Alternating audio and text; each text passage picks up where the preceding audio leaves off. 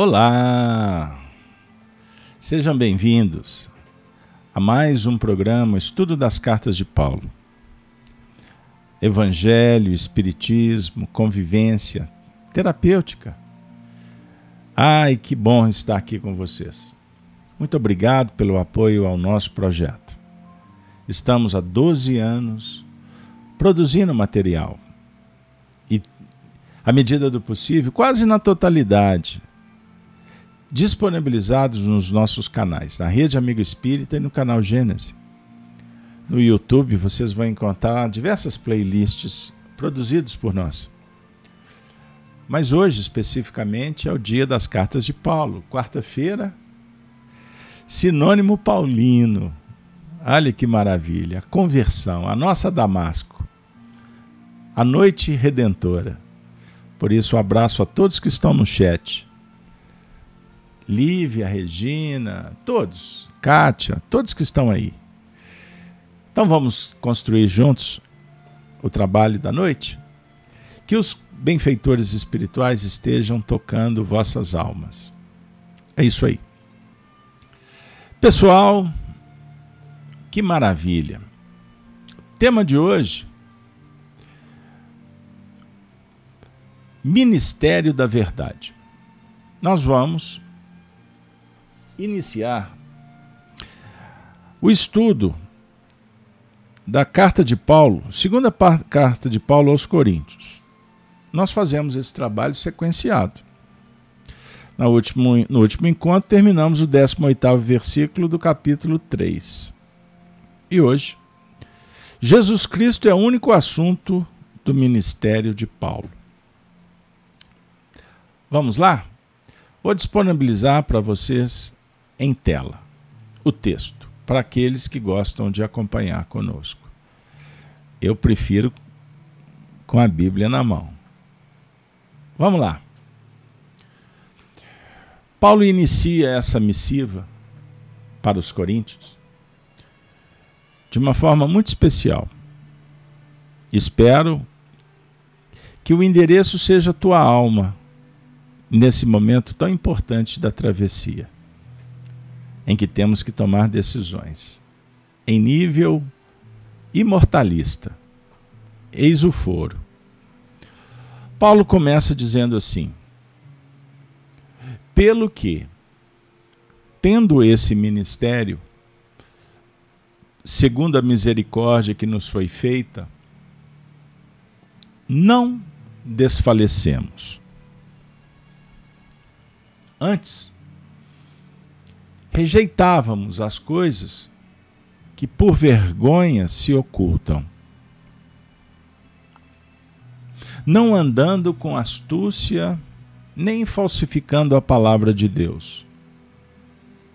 E assim, nos recomendamos à consciência de todo homem, na presença de Deus, pela manifestação da verdade. Mas, se ainda o nosso Evangelho está encoberto, para os que se perdem, está encoberto. Nos quais o Deus deste século cegou os entendimentos dos incrédulos, para que lhes não resplandeça a luz do Evangelho, da glória de Cristo, que é a imagem de Deus. Maravilha. Extraordinário. Vocês concordam? Prestaram atenção no texto? Fundamental. Simbólico. Difícil uma linguagem bem diferente da que estamos acostumados, que utilizamos nos dias atuais, em que inclusive a nossa língua tem sido vilipendiada, sucateada. Pois bem, vamos dialogar com Paulo. Eu vou ficar até vou ficar por aqui no 14, porque já temos muito material. Muito material mesmo. Então vamos destrinchar versículo por versículo. Hoje eu vou adotar essa, essa didática. Pode ser? Então vamos lá. Primeiro versículo, falando do ministério. Jesus é o único assunto, é o eixo central, é a referência, é o modelo. Paulo escreve: Pelo que, tendo este ministério, segundo a misericórdia que nos foi feita, não desfalecemos. Segundo esta, segundo a misericórdia, este ministério. Então observe que nós temos aqui algumas palavras-chave. O ministério eu vou elencar. A misericórdia e a virtude da coragem, da perseverança. A partir do alerta, não desfalecemos. É isso mesmo? O que, é que vocês acham? Bom, ministério. O ministério, segundo Paulo, uma pesquisa bem superficial, rapidinha. Podemos dizer, sob o ponto de vista é, histórico, qual foi o ministério de Paulo? Ele realizou diversas expedições missionárias pregando o Evangelho de Jesus Cristo. Em 44, após pregar durante três anos em Tarso, ele seguiu para Antioquia, capital da província da Síria, e então a terceira cidade do império. Logo após, segue para Roma e Alexandria. Nessa cidade tem início a missão entre os gentios. O ministério de Paulo, ele é muito expressivo, abrangente. Paulo, sem sombra de dúvida, é o campeão. O seu papel de organizar o cristianismo naqueles tempos de muita escassez, foi fundamental pela sua coragem, determinação, pela fé, mas também pela sua, pelo preparo. Ele era um vaso escolhido. Naquele tempo, vejam, ele era judeu, cidadão romano, estudou na Grécia. Então ele tinha uma fundamentação espetacular: filosofia, ciência e religião. Associe a religião judaica, beleza? A filosofia grega, olha que maravilha. E a ciência romana, a prática, a organização.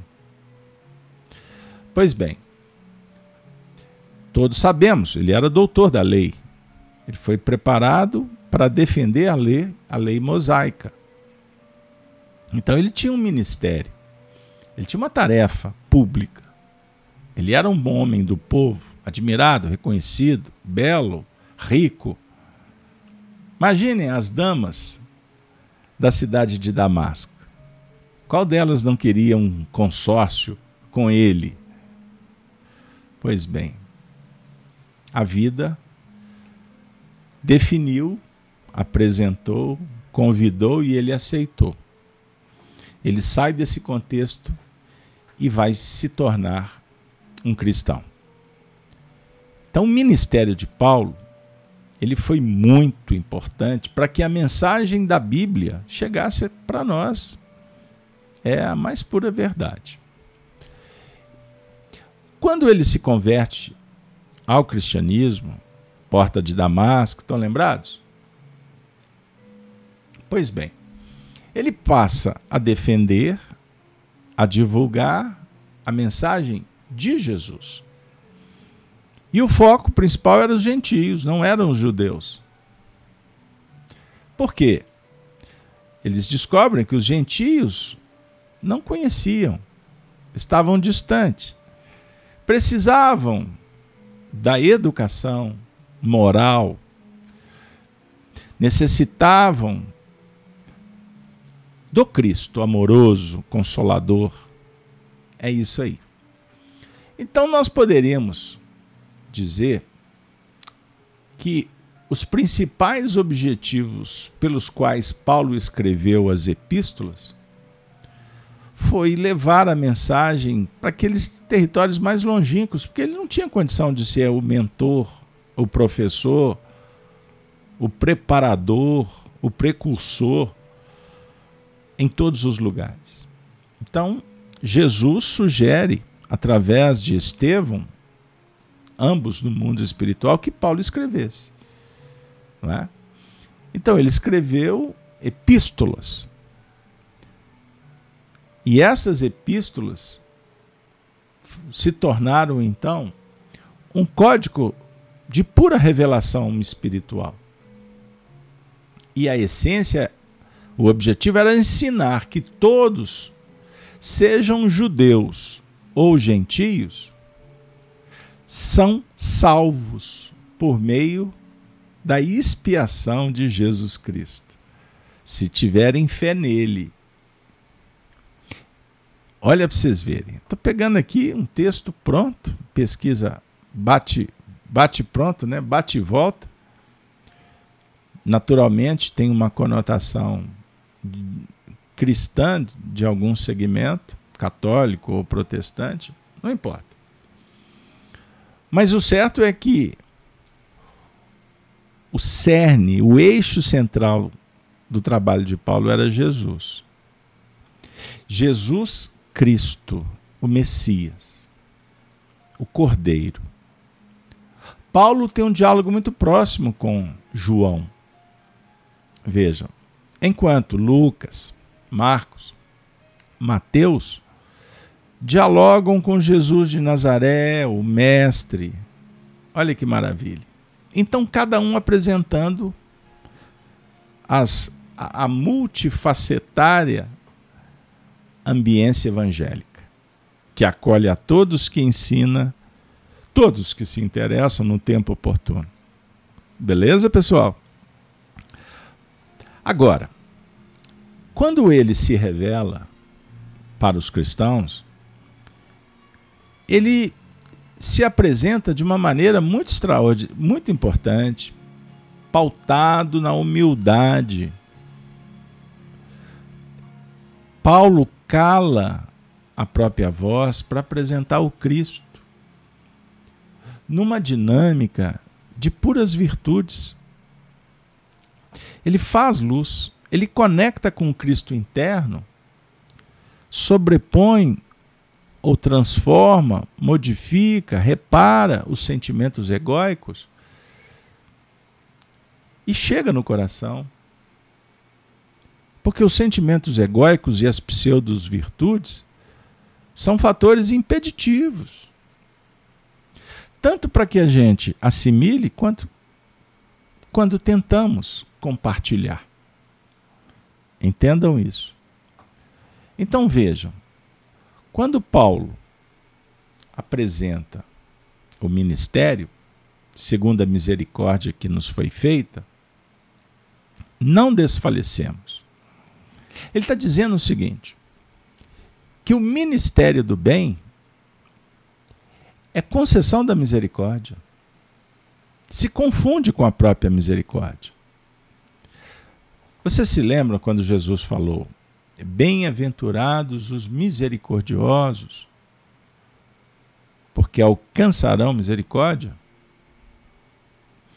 Então, se a gente for pensar, seguindo a didática do Sermão, Sermão da Montanha, quando Jesus fala, bem-aventurados os que têm sede de justiça, os sofredores, os famintos,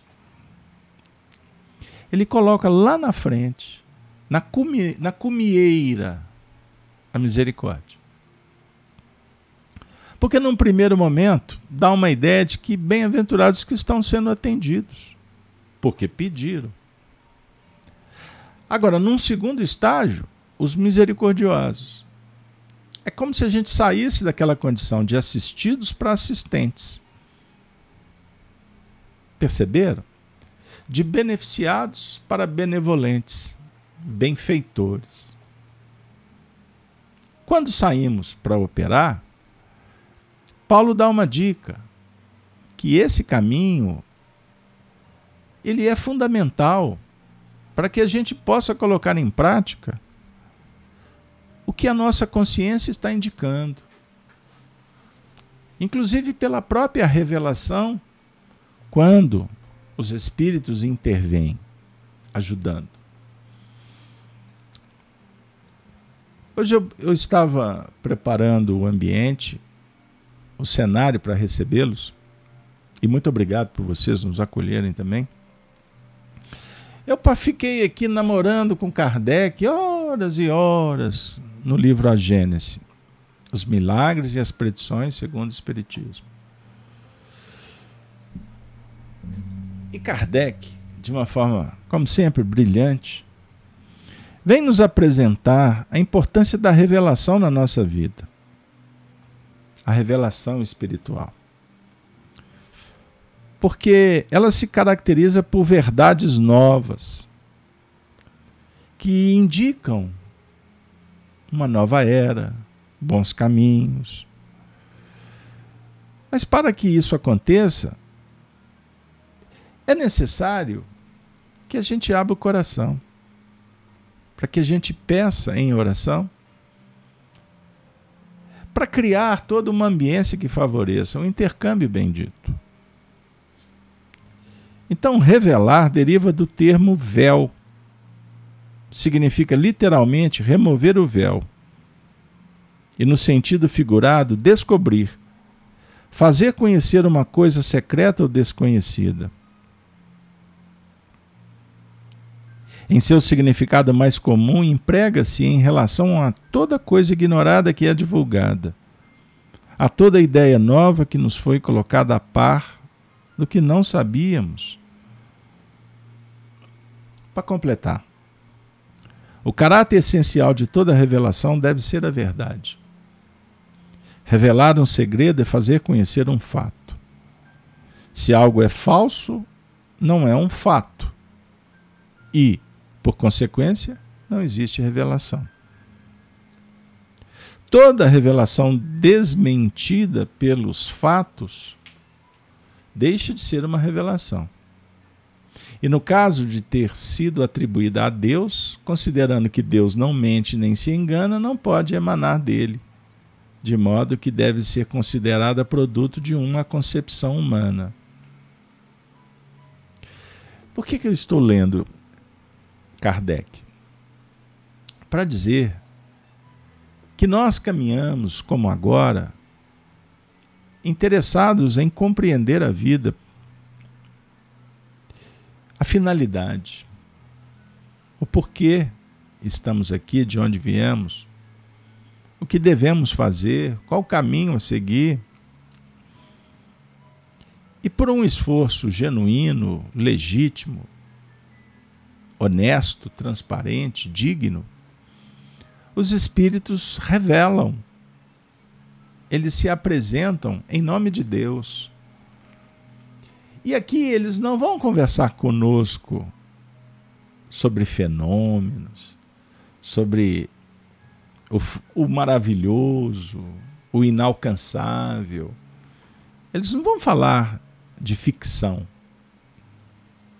Porque, na verdade, eles entendem e estamos começando a perceber a importância de criarmos uma identidade com o Cristo. E essa tarefa exige realmente muito esforço.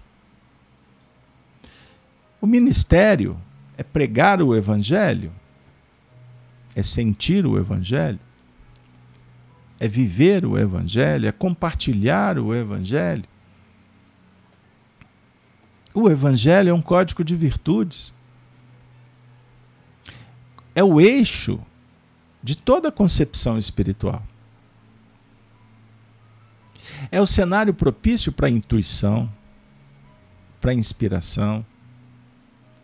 Então, o ministério, na verdade, é uma tarefa que está sendo revelada. E nós estamos nos comprometendo, comprometendo com responsabilidade. Ainda mais agora que estamos sabendo que o tempo, o tempo é precioso e não cabe mais tergiversar. Ficar gastando tempo com o que não vale a pena. Nós temos estudado diariamente na casa de Kardec, vocês estão convidados a participar conosco, todas as manhãs. Temos o Gênesis no lar, o Evangelho das manhãs, hein? Que maravilha.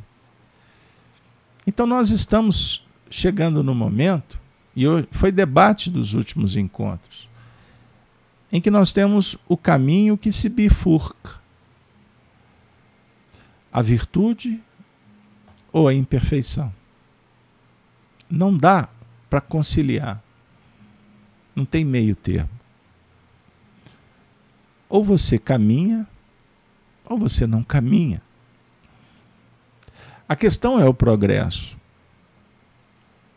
O progresso moral, ele não para para ficar enamorado com aqueles termos do meio, mesmo sabendo que lá na frente vai dar certo. Não. Não se negocia atitude. Ou é luz ou é treva. É difícil porque a escolha sugere que você vai ter que abrir mão. Então, observemos com muito carinho e respeito e gratidão. Quando Paulo vem nos dizer nesse versículo sobre o ministério, a misericórdia, que é a revelação que está nos concedendo o conhecimento e a oportunidade nos ajudando nos momentos difíceis, trazendo elementos, recursos, remédio, condições, oportunidades. Mas depende de cada um prosseguir sem desfalecer. Porque senão, a gente vai continuar na teoria. Por isso é que ele diz que antes rejeitávamos as coisas que por vergonha se ocultam. O que ele quer dizer com isso? Não andando com astúcia, nem falsificando a palavra de Deus. E assim nos recomendamos a consciência de todo homem na presença de Deus pela manifestação da verdade. Que texto é esse, hein? Só esse versículo aqui são horas e horas. Dá um seminário, não dá? Antes, passado, escolhas. Rejeitam, rejeitávamos as coisas que por vergonha se ocultam. O que ele quer dizer com isso? Rejeitávamos as coisas que por vergonha se ocultam. Um dos piores sentimentos que existe. Olha o que eu vou dizer.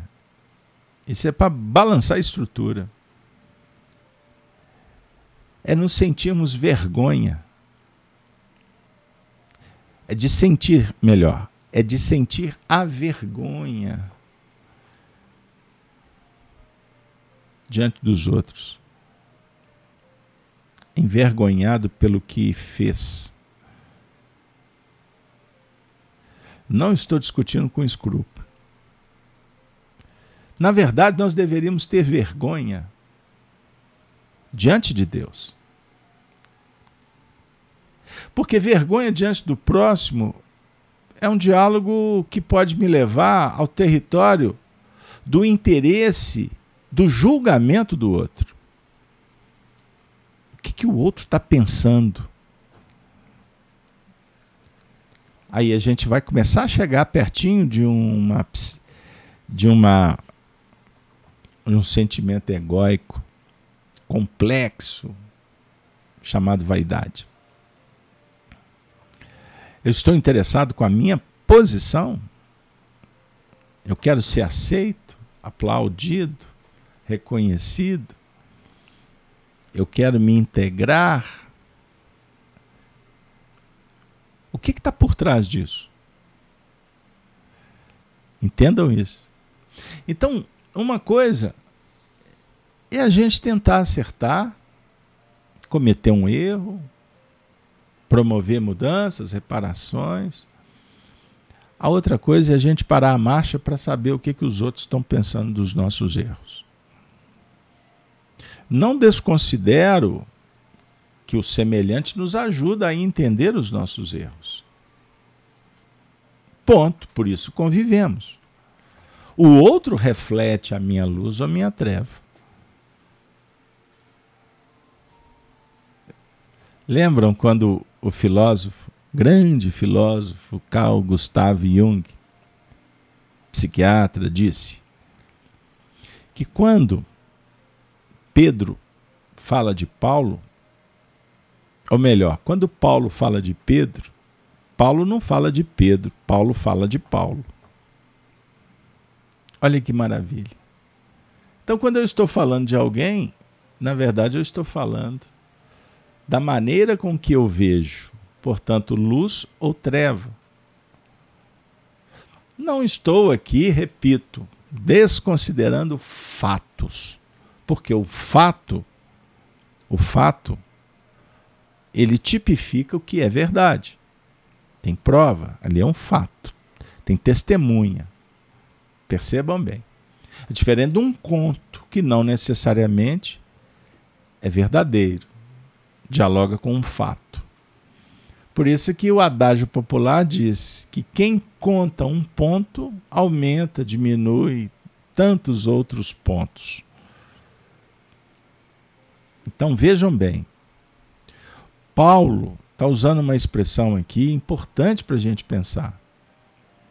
Quando ele diz que antes rejeitávamos as coisas que por vergonha se ocultam não andando com astúcia, nem falsificando a palavra de Deus. E assim, nos recomendamos a consciência de todo homem na presença de Deus pela manifestação da verdade. O que, que está oculto que era rejeitado? Opa, está começando a abrir. Porque o que está oculto não é a concupiscência. Ele está dizendo que antes tinha vergonha do que está oculto. O que está oculto? É o que vai ser revelado. E o assunto central é o Cristo. Então ele vai dialogar com a luz. Então calma. Dá um nó. Mas não tem problema. Por quê? Agora não mais. Agora é trabalhar com os fatores, os vetores, os senhores, chamado virtudes. E a virtude bem operada, ela está na presença de Deus. Ela revela Deus. É a manifestação da verdade. Não tem. Não tem como esconder? A mentira, a falsidade, a imperfeição é possível esconder. Na verdade, é só adiar, dissimular, mascarar. Vamos continuar porque a sequência ajuda. Quando ele fala assim, mas, se ainda o nosso evangelho está encoberto, para os que se perdem, está encoberto. Opa! Aqui ele trouxe a palavra evangelho, boa nova. A definir que o evangelho está encoberto, como esteve para eles? Compreender? Não, Carlos Alberto, o evangelho está aqui. Eu tenho o livro. Eu estudo as cartas de Paulo. Muito bem. Mas você pode dizer que o evangelho está aberto? Não. Sabe por quê? Porque a gente não consegue colocar um percentual diminuto em prática. O evangelho só será revelado quando nós vivermos com integridade, com dignidade, com autenticidade. Então, na verdade, nós operamos muito mais com as pseudo-virtudes que julgamos serem virtudes. Mas na verdade, na verdade, na verdade, é um show à parte de incongruências, de ineficiências, incipiência, oscilação. Eu falo da caridade mas revestida com plenitude do egoísmo. Mas eu estou falando da caridade. Compreenderam? Para os que se perdem está encoberto. O que, que ele quer dizer? Para os que se perdem, aqueles que estão desviando do caminho? Ou quem sabe a gente pode dialogar prioritariamente com a nossa própria estrutura? com a nossa realidade, a definir que existem virtudes que estão em plena operação, mas outras estão tamponadas. Você tem um código moral de virtudes que, que se expressa na sua consciência e que se revela a partir da consciência desperta. E consciência desperta, veja bem, se faz pelos contrastes, pela dualidade, em que nos esforçamos para ajustar. Então você trabalha de noite e trabalha de dia. A dinâmica da noite é diferente da dinâmica do dia. Mas você é um só. Então você desenvolve um espírito de para que haja uma adaptação, uma conjugação em cada momento com as pessoas, nos, nos lugares. Você é um só. Você não é, du, você não é duplo, portanto não pode ser dúbio. Enquanto nós agirmos com as máscaras, ali eu sou assim, acolá eu sou diferente, eu estou operando dentro de um plano de muitas imperfeições que criam fatores que dificultam a manifestação do Cristo interno. Por que com ela age assim, com ele do outro jeito? Você está fazendo acepção de pessoas? Quem acompanhou a live de ontem lá na FIAC, né, Amai os Inimigos, vai se recordar quando lemos o texto. Kardec, no capítulo 11, no item 3, falando que amar o inimigo não necessariamente implica que você vai ter ternura, você vai se derreter. Não. Amar os inimigos é amar a todos superando as adversidades. Porque o empecilho é que é o inimigo. E a gente acha que é a pessoa. A gente pessoaliza, fulaniza os assuntos. E não verificamos o que é mais importante, que é entender o que está acontecendo dentro da gente que precisa de ser trabalhado. Compreenderam? Então, quando eu não dou atenção à consciência, eu estou me perdendo.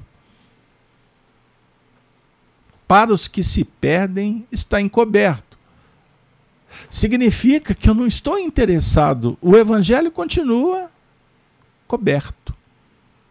Ele é apenas um livro. Deus é um conceito, como o do materialista. que se esforça em conceituá-lo nas tradições, nos livros.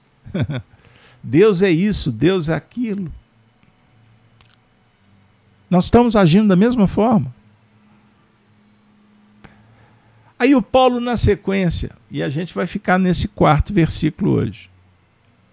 Ele diz assim: Nos quais o Deus deste século cegou os entendimentos dos incrédulos, para que lhes não resplandeça a luz do Evangelho, da glória de Cristo, que é a imagem de Deus. Eu gostaria de pedir a participação de vocês no chat. Entre em cena aí, Ana, Alice, Valfrido, a turma aí do chat. O que será que Paulo está tentando dizer com a expressão o Deus deste século cegou os entendimentos dos incrédulos? O que, é que vocês acham? Deus deste século. Bom, Paulo vivia no século I. O Deus do século do Paulo é diferente do Deus do nosso século? O que, que ele quer dizer com este século? Ele está nos chamando para o calendário? Ele está nos posicionando na história? Hein? O Dinaldo está dizendo: Deus no versículo. Há um Deus com D minúsculo e um Deus com D maiúsculo. Então, Dinaldo, arrisca aí. O que ele quer dizer com Deus com D minúsculo? Vamos, vamos por partes. Esse Deus com D minúsculo cegou os entendimentos dos incrédulos. Vou esperar vocês falarem que, que vocês acham? Participem, gente. Não dá choque. Agora pode digitar. Ah, esse dedo nervoso que digitou o dia inteiro, hein? Espero mandando boas mensagens.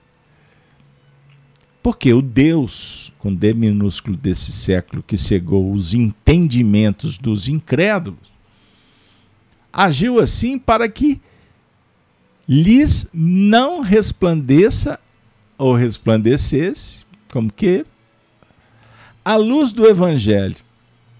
A luz do evangelho não é a prática da virtude? A glória não é do Cristo? A prática da virtude essencial, legítima, ela não é egóica. Portanto, é glória do Cristo. Por exemplo, a caridade genuína ela não tem qualquer mácula, qualquer conspurcação egóica. Benevolência, indulgência, perdão, questão 886 é um resumo. Valeu você ter lembrado. Lembram do homem de bem? É aquele que vive a lei de justiça, de amor e de caridade na sua plenitude? Não tem qualquer possibilidade de treva. Então é D maiúsculo. Concorda? Não é a imagem de Deus? Então, o Dinaldo emendou. Obrigado, Dinaldo. O Deus com D minúsculo dialoga com os interesses egóicos. É isso aí.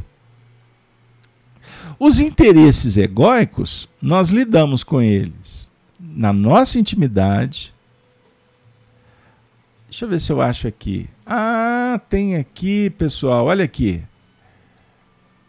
Lembram quando nós fizemos o estudo? Peguei aqui aleatório, estava fácil. Lembram quando nós estudamos é, o ser essencial e as camadas das personalidades? O ser essencial é o amor, é a luz interior, é o Cristo. Aí nós temos a face evidente do ego, que é o desamor. Então, observem, o D com D minúsculo, olha que coincidência, hein, Dinaldo? Não estava no script. Eu adoro contar os bastidores. Para o pessoal jamais pensar que nós viemos com tudo pronto. Porque quem faz ao vivo, pessoal, a gente vive cada aventura aqui que é muito legal.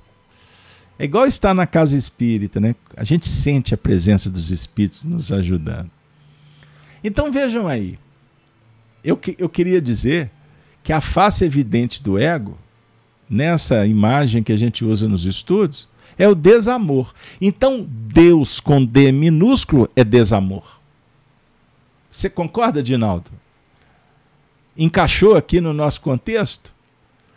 Ah, que, que beleza. Deixa eu ver se eu acho aqui uma imagem.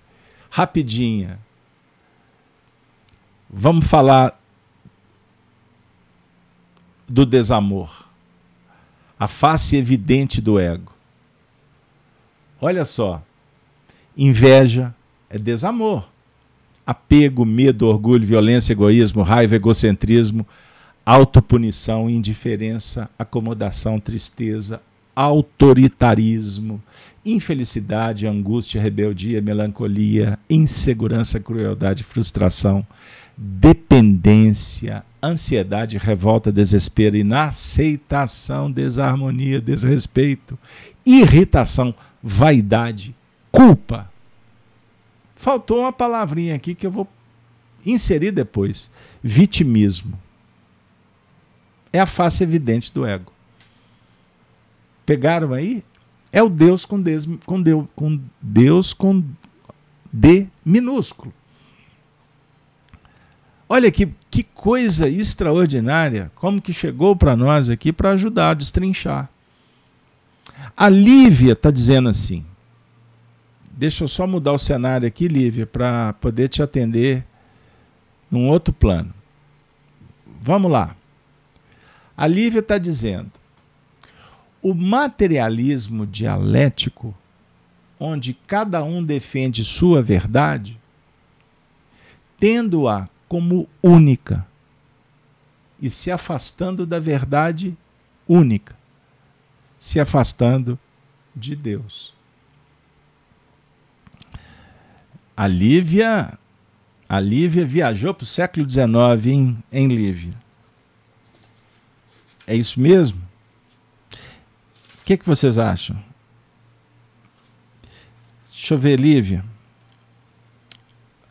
Olha que legal o que, ela, o que você está citando.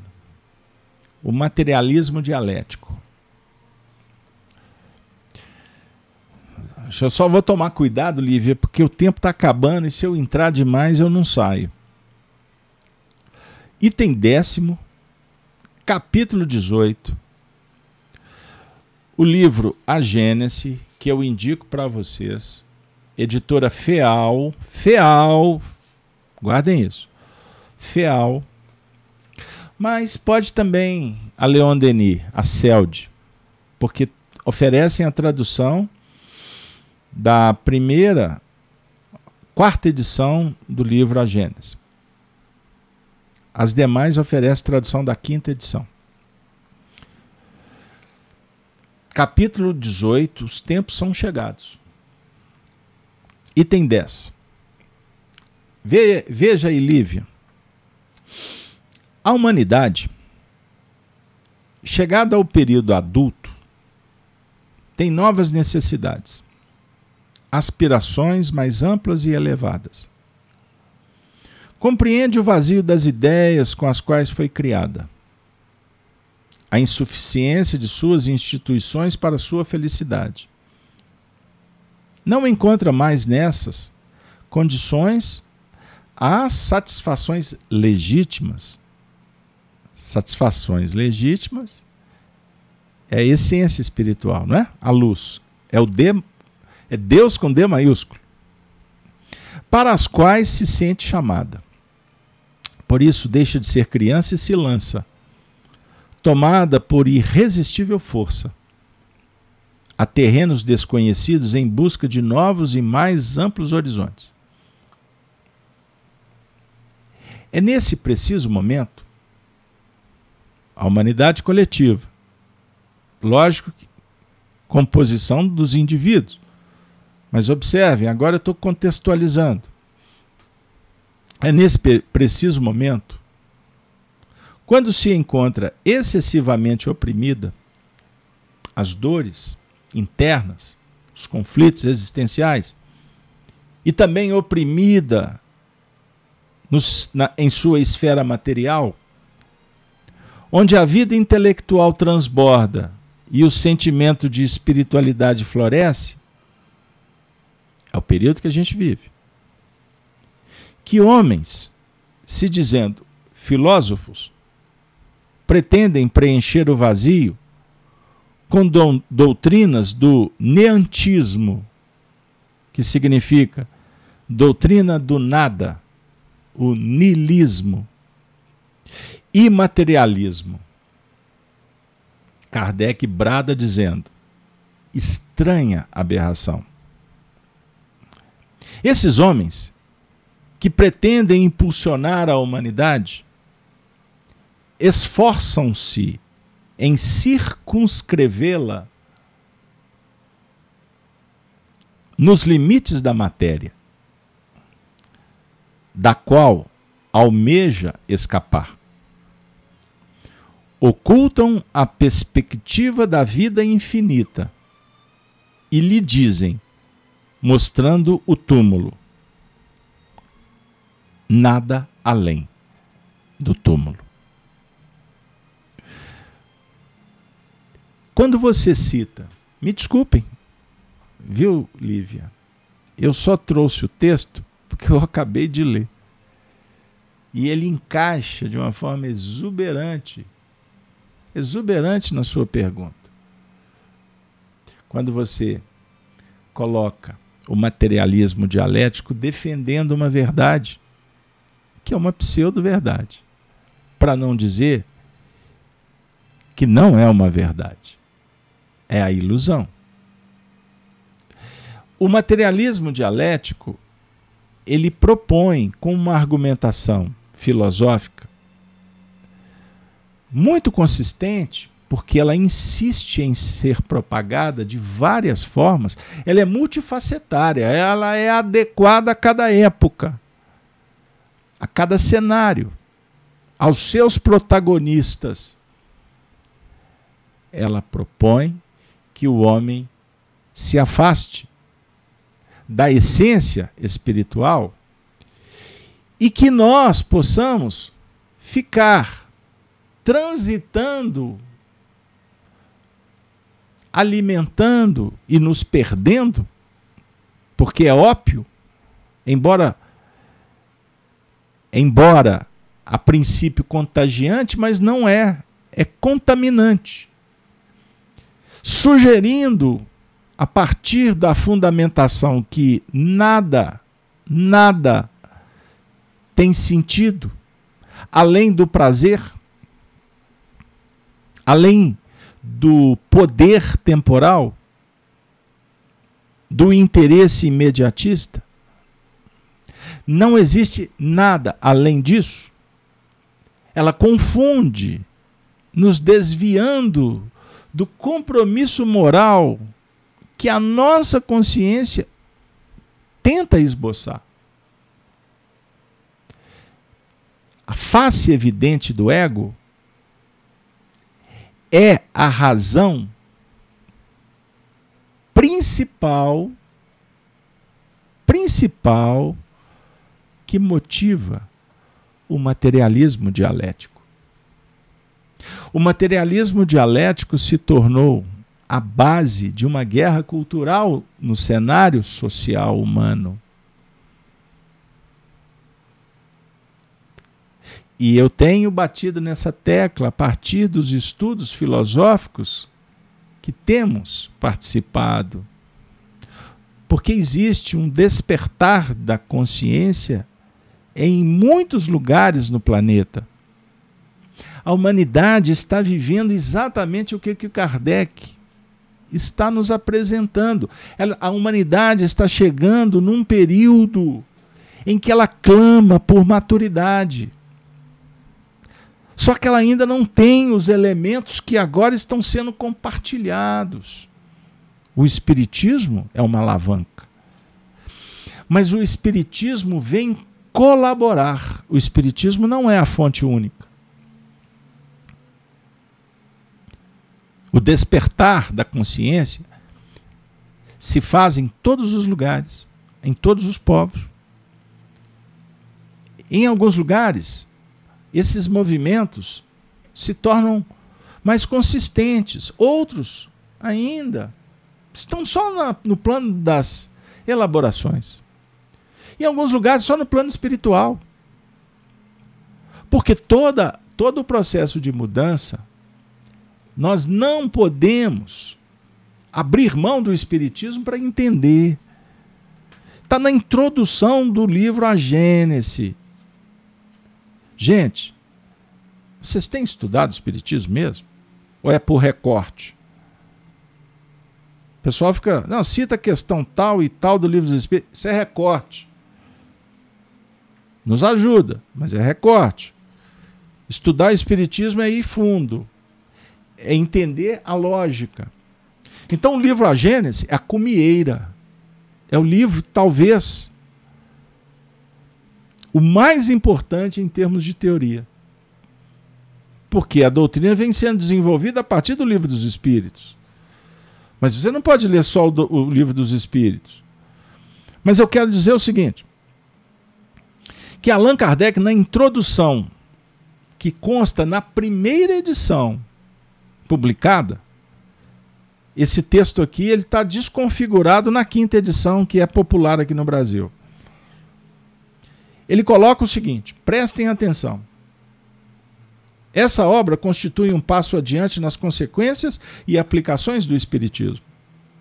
Conforme indica seu título, tem como objetivo o estudo de três pontos, até agora diversamente interpretados e comentados: a Gênese, os milagres e as predições.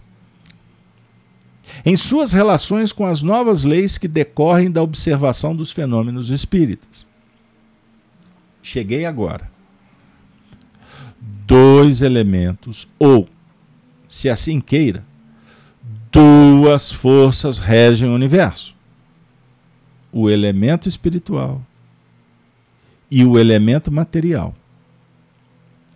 Da ação simultânea desses dois princípios resultam fenômenos especiais que se tornam naturalmente inexplicáveis se não considerarmos um dos dois do mesmo modo que a formação da água seria inexplicável se levássemos em conta um de seus dois elementos constituintes, o oxigênio e o hidrogênio.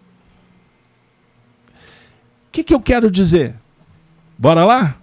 Filosoficamente. Todos os fenômenos que nós estamos vivendo, sobre o ponto de vista íntimo e social, eles só podem ser explicados com um pouco mais de abrangência e profundidade se associarmos o elemento espiritual e o elemento material. O elemento espiritual, a essência. Nós estamos falando, há pouco tempo falamos de essência, o amor, o Cristo interno, a luz, a virtude. Não foi isso?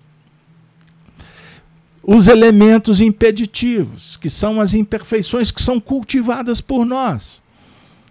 Então, imperfeição, você não nasceu com ela, você não herdou do seu pai, do meio social. Embora o meio social favoreça, contamina, como disse Rousseau, você herda as suas experiências. Percebam bem. E essas experiências, como ainda estamos na faixa dos espíritos de terceira ordem, elas se caracterizam muito mais dos sentimentos egóicos, das pseudos virtudes, do que da luz. Qual é o cenário de fora? É a convivência. É a troca de experiência. Então, se nós somos espíritos ainda primitivos, o que nós trocamos tem muito a ver com a própria primitividade.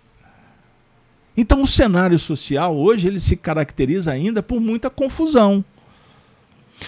Porém, olhando no retrovisor, o homem progrediu intelectualmente, tecnologicamente, mas ainda prepondera os sentimentos egóicos.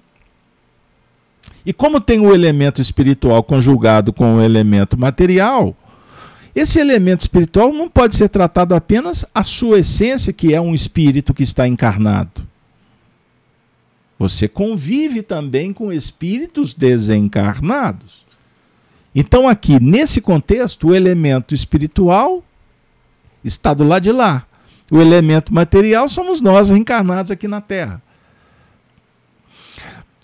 A humanidade de lá, conjugada com a humanidade de cá, para ficar assim bem mineiro a expressão, define o cenário social. Beleza? O que, que é o, que, que na verdade representa o materialismo dialético? O que Kardec trouxe no item décimo que eu acabei de ler para vocês. Lá nos sinais dos tempos. A humanidade está progredindo. De tal forma que até a treva sofistica. Por quê?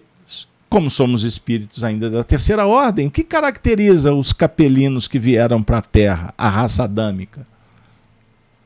Não é a rebeldia? O orgulho? E por isso eles foram degradados e vieram para a Terra? O degredo, na verdade, o passaporte para ir para um mundo inferior, para sair do Éden, porque está havendo um planejamento, uma organização para que as coisas se transformem num paraíso. Mas qual a concepção de paraíso? É um paraíso moral, espiritual. Então, aqui na Terra, os homens dialogam sobre o ponto de vista material. Eles querem um paraíso sofisticado para menor esforço, para isso, para aquilo. Não é mesmo? E que se dane questões morais. Porque o que prepondera, vejam aí, o que, o que, que prepondera? Não são os sentimentos egóicos? Então o materialismo dialético sofisticou para que a gente pudesse brigar uns com os outros, sendo vaidosos, sendo rebeldes, o que, que vocês vão encontrar no materialismo dialético, nos manifestos, nas doutrinas totalitárias que querem o poder? Belos discursos. Belos discursos. Mas em todos, deixa o Carlos Alberto desaparecer aqui, graças a Deus. Em todos, o princípio é gerar inveja, é o, o o capitalismo imoral. E cuidado com a expressão capitalismo, porque ela é utilizada de várias formas. Então, o capital é que move. A economia tem tudo a ver com o nosso mundo material. Mas aqui nós estamos falando do capitalismo imoral. O capitalismo que não se interessa pelo bem comum. E esse capitalismo é gestado pelo sentimento egóico dos chamados controladores, que vão pregar pelo mundo orgulho, violência, raiva, egocentrismo. Isso tudo vai gerar tristeza, autoritarismo, infelicidade, angústia, vazio, rebeldia, pessoal rebeldia. Já viram falar nas palavras revoluções? Revolução material? Poder pelo poder? O tempo está acabando. Sabe o que, que chegou para mim hoje, Lívia? A partir do que você trouxe? 15 minutos antes de começar o programa, chegou uma matéria para mim de um portal, chegou aqui aleatório, intitulado O Mundo Cristão. Perseguição aos cristãos cresce no mundo, indica relatório apresentado ao parlamento britânico. Depois vocês pesquisem aí. Um relatório feito pelo grupo católico Ajuda a Igreja que Sofre, sigla em inglês ACN, em 16 de novembro, e apresentado ao parlamento do Reino Unido, aponta que a perseguição aos cristãos no mundo tem aumentado. Em pelo menos 18 países, a condição de vida de cristãos tem sido extremamente difícil, seja por governos totalitários ou controlados por uma maioria hostil ao cristianismo. Os indicadores sugeriam fortemente que, durante o período em análise, a perseguição aos cristãos continuou a piorar nos principais países observados, disse o relatório, cujo título é Perseguidos e esquecidos? Um relatório sobre os cristãos oprimidos por sua fé em 2020 a 2022, é o período. Está terminando. O nacionalismo religioso e autoritarismo são a principal motivação contra os cristãos em nações como China, Afeganistão, Turquia, Síria, Arábia Saudita, Sudão, Mali, Nigéria, Eritreia, Etiópia, Moçambique, Paquistão, Myanmar, Rússia, Coreia do Norte, Vietnã, Índia, Catar, aqui na América, Nicarágua, Cuba, e aí vai descendo. Já no continente africano, o relatório apontou que atores militantes não estatais, parará, parará, são os principais culpados. Aqui eu não vou citar nome por uma razão simples. O certo é, cristãos pelo mundo estão atônitos, estão preocupados. O cristianismo tem sido atacado. Porque o cristianismo representa para o materialismo dialético a religião. Então, na verdade, não é só o cristianismo. Mas o cristianismo, por tradição, sem sombra de dúvida, é o alvo principal. Porque dentro da psicosfera do ambiente cristão, o diálogo propõe reflexão em torno da virtude, da união, da fraternidade, da igualdade, da liberdade e da, do despertar da consciência. E o diálogo é para as massas. Entendam bem. E o objetivo dos controladores é que haja um empobrecimento cultural. A erudição, o livro, a escola, o ensino, perca as raízes. Dilapide os métodos pedagógicos que sugeram, que sugerem, desculpe, a educação moral e espiritual. Então, lembram da história do laicismo? É, um, é uma conversa, gente, estratégica para que, de alguma forma, estabelecesse um tipo de ruptura. Para que os homens da ciência, da política, da administração pública não pudessem nem expressar mais a sua fé e eu não estou aqui fazendo qualquer apologia que Deus deva participar dos cenários mundanos. Mas os homens sem Deus, ou adotando Deus com D minúsculo, na verdade estão fomentando o poderio na terra e a vala comum esperam todos. Porque um homem sem fé, sem princípios, sem moral, sem dignidade, sem identidade, sem base respeitosa, organizacional, familiar, o caos se instaura. Então, o objetivo do materialismo dialético, minha querida, é exatamente esse. Portanto, vamos julgar uns contra os outros, sugerindo um, uma batalha campal para que possa ser privilegiado apenas uma casta. Dominantes. Enquanto os homens vivendo as augúrias e contaminados com pseudos virtudes, com discursos convincentes. Porque isso garante o messianismo ou o falso profetismo, os falsos cristãos, ou os falsos profetas, melhor dizendo. Lívia,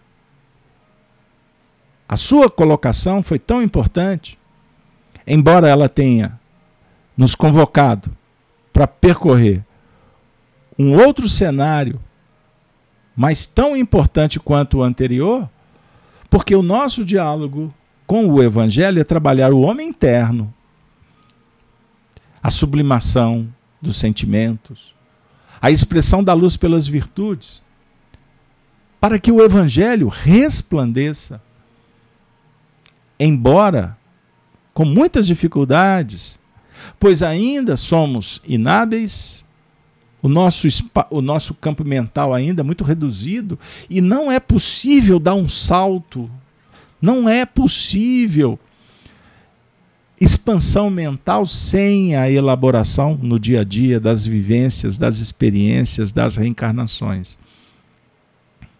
Mas com Jesus a gente pode começar a vislumbrar uma nova era abrindo os portais de um novo tempo. Porque a imagem de Deus está em toda parte, inclusive inclusive no meio dos incautos, nos sofismas, nas ideologias contorcionistas. Deus está em toda parte. Agora, o certo é que podemos acelerar ou a viagem, podemos encurtar caminhos, Podemos modificar, sim, os trajetos. E se for pela escolha virtuosa, com a misericórdia nos sustentando. Quanto mais nos interessarmos em estudar os assuntos, a revelação se faz.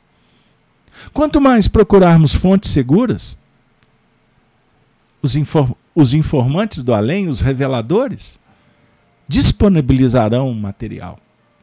É só uma questão de vontade, de coragem e de ação. Eis a virtude fundamental.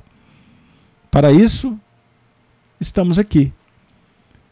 Para beber da fonte com Paulo de Tarso, que no seu tempo dialogava com os cristãos, apresentando Jesus como fulcro irradiador o cenário vivo do reino dos céus, nós encontramos nos exemplos oferecidos pelo Mestre.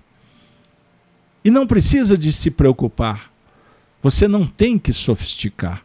Aliás, o grande lance é abrir mão do supérfluo, pois o homem mais rico na terra é aquele que menos precisa das coisas dos homens. Portanto, não perca tempo com o que não vale a pena. Escolha, selecione melhor as fontes, o que você assiste, o livro que você lê, se é que você está lendo. Saiba, o livro é o amigo que Deus nos presenteia para trabalhar o imaginário. E o bom livro nos remete às faixas superiores, às vibrações que alimentam que fortalecem, que protegem. Não basta gostar de estar, precisamos estar, mas ir também. Muito obrigado, Helena. Boa frase. Não basta gostar de estar, precisamos estar mesmo. É isso aí?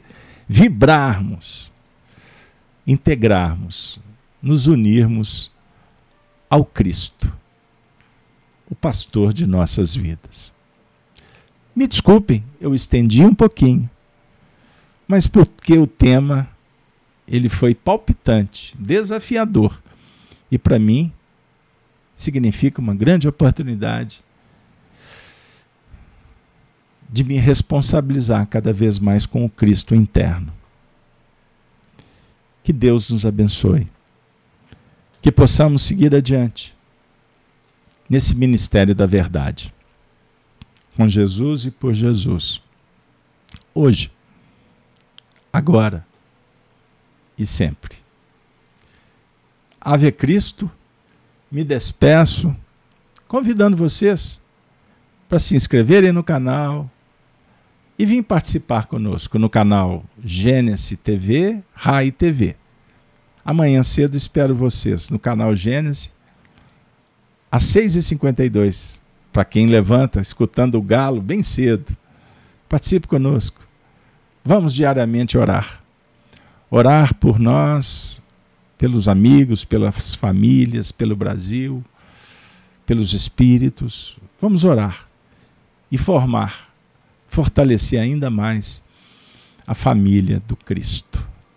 Tenham todos uma boa noite. Ave Cristo. Ave Cristo. Ave Cristo.